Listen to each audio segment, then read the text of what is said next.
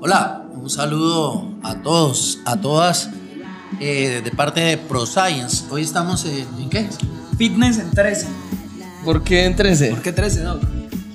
No, no sé. Porque Aquí 12 las tengo, aquí me las tengo. No se nos ocurrió nada. A veces uno está saturado y nos Sí, parece como que, chistoso. ¿qué le colocamos? ¿Qué le ponemos al podcast? Ahí. Bueno. en 13. Entonces es en 13 y vamos a iniciar ya, Farid. Listo. A la una, a las dos y a las. Téngalo. Tenemos 13 minutos y vamos a hablar hoy, muchachos. Hemos venido trabajando ganar masa muscular, hipertrofia, pero hoy cambiamos de frente. Vamos a hablar de perder grasa, de pérdida de grasa. Eh, primera pregunta, Farid. ¿Es más fácil perder grasa o ganar músculo? No, perder grasa es facilísimo. Ganar músculo es una ciencia compleja en la que, parce, la genética para construir masa muscular es mucho más ardua que esta que nos permite reducir nuestros porcentajes de grasa corporal. Perder grasa corporal es de disciplina. ¿Usted qué piensa? Yo, bueno, pi- piña lo que yo opino. Pillo, Es pillo. que hay que eh, desligarlo desde dos puntos de vista. Para mí, una Ajá. fisiológica, que es la que dice Farid. Sí. Fisiológicamente, perder grasa es más fácil que ganar masa muscular. O sea, fisiológicamente. Sí. Pero a nivel psicológico también hay otro, otro panorama. Y es que la pérdida de grasa a nivel psicológico puede llegar a ser un poco más compleja que, el- que los procesos de aumentar masa muscular. Por, Por ejemplo, ansiedad. exacto, ansiedad.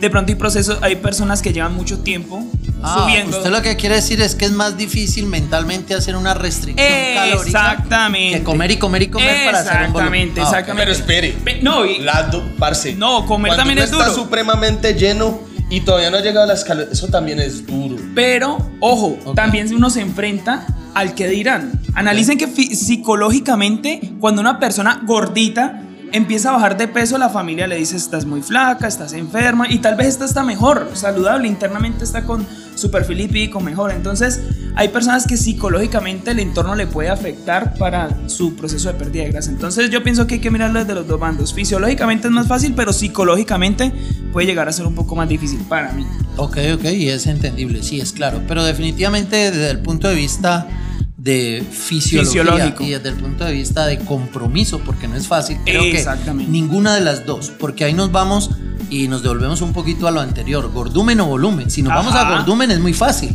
pero si nos vamos a volumen y a masa magra, comer buena proteína de buena calidad y llegar al requerimiento calórico, eh, no es fácil. Total. Sí, no es fácil. Entonces, bueno, primer punto, le digo a usted, dígame un tic, un clic para perder grasa. ¿Qué sería lo más No, importante para mí, para mí lo más importante. No tener plata. es- eso sí lo pone a bajar uno de peso muy verde. Uy, que le lleguen las facturas. Ay, que no, no, no para tener Que no le llegue a la moza. Ay, eso también. Un secuestro. Uy, eso también. Pero, Eso hay, hay- pero eso sí es buena y ahí hago hincapié. Perderíamos peso corporal, incluido masa muscular. Ah, pero no sabiamente que es lo que estamos hablando hoy de perder Ah, grasa. Entonces no vale. Entonces, no vale, bueno, no bueno. vale. Esa no, vale. No, No vale, no para vale. mí, el entrenamiento de fuerza. Si me piden un tip, entrenamiento de fuerza. ¿Usted qué opina y qué tipo de entrenamiento sería ese, Farid? Totalmente acertado. Cuando nosotros nos enfocamos mucho más en la tensión mecánica que en el estrés metabólico. Es que pille, a mí me tocó la siguiente época. Pero, pero, ¿cómo así? Si a mí me dijeron Usted- que era usted- mejor hacer repeticiones. Usted está, para usted perder está en grasa. definición. Poquito peso, Y- muchas y repeticiones. métale repeticiones. eso sí, y rápida, sí, Y rápida. rápida. Y Hasta, el fallo, hasta que llegue el final. Totalmente errado. De hecho, en los periodos de reducción de porcentaje de grasa corporal, una de las premisas es mantener la mayor cantidad de masa muscular posible. Por eso, pese a que es muy difícil en déficit energético ganar masa muscular, los entrenamientos sí deberían ir enfocados a la vía mediante la cual se puede preservar la mayor cantidad de masa muscular. Exacto. Hipertrofia mediante tensión mecánica. ¿Qué es tensión mecánica? Para recordárselo. Simplemente cargas altas, entrenamientos enfocados hacia la fuerza. De hecho, creo que Farid en el podcast pasado lo dijo. Y es que uno debería entrenar siempre con miras a aumentar de tamaño de masa muscular. Y lo que dirige ya el proceso, si se pierde grasa o se sube de peso, es la alimentación. Definitivamente. Dígame entonces qué ejercicios Farid sería para básicos de esos que usted habla de tensión mecánica. Bueno, eh, tensión mecánica debe incluir los ejercicios que pues obviamente permiten movilizar más carga. Sentadilla, peso muerto, dominadas, ojalá con lastre, fondos en paralelas, ojalá con lastre, hip thrust, que lo deben hacer hombres y mujeres. Es uno de los ejercicios en los que más peso se puede movilizar. Los glúteos son los gigantes dormidos, aunque hay personas que los han tenido muy despiertos, como César, por ejemplo. Pero entonces, todos aquellos que nos permitan movilizar cargas altas, ejercicios compuestos, no ejercicios de aislamiento.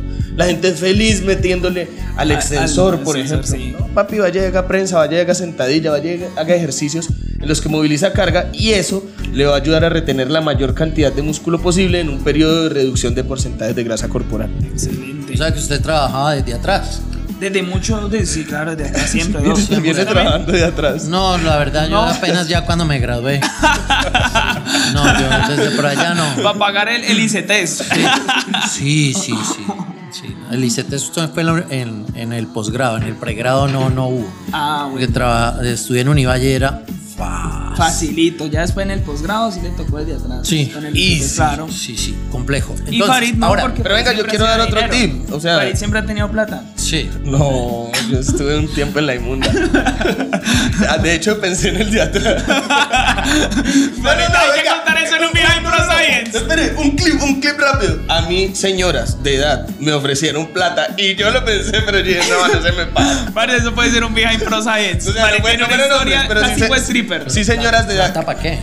Para, bueno, ¿y verdad para qué? Para tener er- Sí, sexo. machucar. Ah, ok. Ah, ok. Tácate, tácate. Venga, y yo voy a dar mi tip. Usted el, el tip. Entrenamiento de fuerza.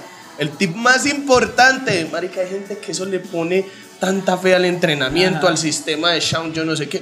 Vea, el tip más importante para poder reducir porcentajes de grasa corporal, déficit energético. Ah, no, ya. Ahí fue. Ok. Usted puede hacer Ay, ayuno intermitente, usted puede hacer dietas, puede hacer lo que se le dé la gana. Pero si en sumas y restas a nivel energético usted no está en déficit energético, no va a pasar nada. Pero ahí yo le coloco un apellido a ese déficit energético. Y es que sea hiperproteico definitivamente, porque si no, y, y es lo que pasa. ¿no? Lamentablemente, cuando hacemos esos déficits energéticos, volamos a la porra las proteínas, lo único que nos interesa es los carbohidratos y quitamos incluso la posibilidad de tener más grasas esenciales y una buena cantidad de proteína, porque si no, eh, corremos el riesgo Claro, no. definitivamente de perder masa muscular Y en casos, sería catastrófico. Y en casos extremos hay personas que limitan demasiado la ingesta de comida donde solamente comen uno un día, una vez a la vez, pero muy poquito. Entonces reducen proteína, carbohidratos, grasas y eso se va llevando Entonces, aunque este es motivo de otros podcasts y otra cosa que vamos a trabajar, eh, tú lo dijiste primero Farid y luego César, ¿cuánto sería ese déficit energético? Hablando de calorías o de porcentaje, para ir iniciando. ¿sí? Porque, a ver, me hago entender, no es que yo tengo, ejemplo, necesito 2.500 calorías para mantener mi peso y de la noche a la mañana vaya a comer 800 o 1.000, como la dieta romana Oh, que ajá. Usted lo acaba de decir, empecemos de más a menos. Obviamente debemos evaluar en cuánto está nuestro punto de partida. Por ejemplo, si nuestro punto de partida está en un mantenimiento o en un periodo de volumen donde termino con 3.500 calorías, Sí. inmediatamente no me voy a pasar a 2.000 calorías porque estoy haciendo ineficiente el proceso porque rápidamente voy a llegar a la homeostasis. Entonces, ¿qué empiezo yo a hacer? Pequeñas sustracciones. Quiere decir que la primera semana eh, tal vez resto 200, 300 kilocalorías respecto a la semana anterior Ajá. y así paulatinamente hasta que llegue a mi mínimo Claro. que debería ser más o menos la tasa normocalórica restándole un 20-25% de energía máximo.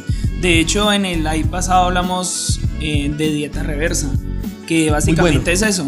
Es, o tanto procesos de volumen como en déficit, no salir de ellos tan drásticamente, sino ir haciendo ajustes finos semana con semana hasta llegar al, al normo A usted le gusta todo lo de atrás y en reversa, todo lo que tenga Reversa, que todo lo que le entre en reversa. Todo lo que entre en reversa. No, pero, pero funciona. Funciona, por ejemplo, usted viene en un periodo de déficit donde hay que tener en cuenta que cuando usted está en déficit, eh, por cuestiones adaptativas, el cuerpo se vuelve más eficiente para trabajar con menos calorías y cuando usted le mete muchas calorías al organismo, esas calorías entran bajo un metabolismo que está funcionando ahorrativamente. Sí, por eso a mí me parece muy importante lo que decía Farid.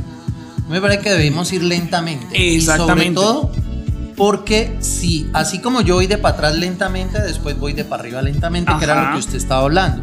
Pero cuando el déficit es tan bajo y tan extremo, también el estrés metabólico es muy alto, el impacto Sí. metabólico e incluso el impacto hormonal. Y en caballeros, Farid, la testosterona se va para abajo y en las mujeres los estrógenos para abajo e incluso ni siquiera tienen, o sea, la libido también para Baja, el piso baja. y cantidades de cosas, entonces ese tampoco sería lo ideal. Usted bien bizcocho, rayadito y nada. Y blandito. Vamos en 10 minutos. Tengo preguntas para que usted me las defina rápidamente, Doc. Si, si Fácil, sirve o no sirve, porque hemos hablado de entrenamiento, hemos hablado algo de alimentación y energía. Y entonces ahora yo le quiero decir unos nombres y usted me dice, ¿sirve o no sirve? Sí. Cafeína, reducción de porcentaje Sirve. de grasa. Sirve. Sí. Yoimbina, Sirve, proteína, sirve, Sirve.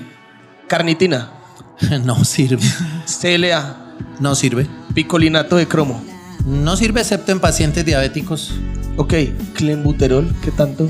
Clenbuterol es excelente a unas dosis muy altas con un riesgo cardiovascular altísimo. ¿sí? Oh, ok, ok. Entonces, ese es el pequeño O sea, el problema. costo-beneficio ahí no valdría la Mm, pena. yo, yo no me metería por ahí. sí. Ya, ok. Habría que tener mucho cuidado o que lo supervise alguien que sepa, ¿no? Y que tenga. Mm. Pero, cuentas. Doc, listo. Alguien que sepa, pero ¿y los efectos adversos? No, el problema es que el que lo prescribe casi siempre el que no Es el sabe. que no sabe. No, claro. Pero sigo, sigo en la lista. Sí. Té verde. Sí, sirve. Ok. ¿Te- ¿Tienes alguno ahí? Eh, forscolina. Sí. Excelente. Eh, cinefrina. Pero ahí ya no vamos lo mismo, es un medicamento. ¿Es lo mismo? O- Sí, es un primo de la efedrina. Sí. Ajá. Es un primo, pero sí, claro que sirve y la misma Ok. efedrina también, definitivamente. Listo. Pero que queremos dejar algo muy claro. La suplementación no va a ser el milagro Ajá. oxidativo de la grasa. Simplemente va a poder potencializar de cierta medida los resultados que se podrían lograr provenientes de una buena alimentación, en déficit energético, rico en proteína y entrenamiento con enfoque hacia la fuerza. Exacto. Yo ahí en, en la pérdida de grasa Doc, aplicaría lo que es el, eh, ¿cómo se le llama? Pareto, 80-20. El 20% de lo que usted hace da el 80% de sus resultados. Sí, la ley de Entonces, Pareto. la ley de Pareto, déficit Si calórico. usted se descuida.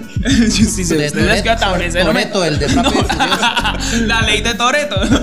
la, ley de, la ley de Pareto, el 20% eh, de, de lo que usted hace da el 80% de los resultados. Entonces, en, en la pérdida de grasa, básicamente es déficit calórico, como la ley termodinámica esencial, entrenamiento de fuerza Sí. y priorizar en el consumo de proteínas. Sí, estén felices, pero yo cierro con esto y estén pendientes, perdón, porque vamos a seguir en este tema, pero cierro con esto. El mejor quemador de grasa, se lo tengo. ¿Cuál es? Se llama mitocondria. ¡Ay! ¿Y dónde se consigue? La mitocondria se consigue con todo lo que hemos dicho, ganando masa muscular, porque es la organela, que es una planta termodinámica del músculo, en el cual se sintetiza, se crea energía, se crean ATP y es donde entra toda la grasa a desdoblarse y a oxidarse. Entonces, eh, definitivamente, lo mejor es construir masa muscular, lo mejor es ganar masa muscular, lo mejor es entrenar para ganar masa muscular y lo mejor es comer con déficit calórico, pero nunca olvidar la proteína para hacer síntesis proteica y mantener la masa muscular,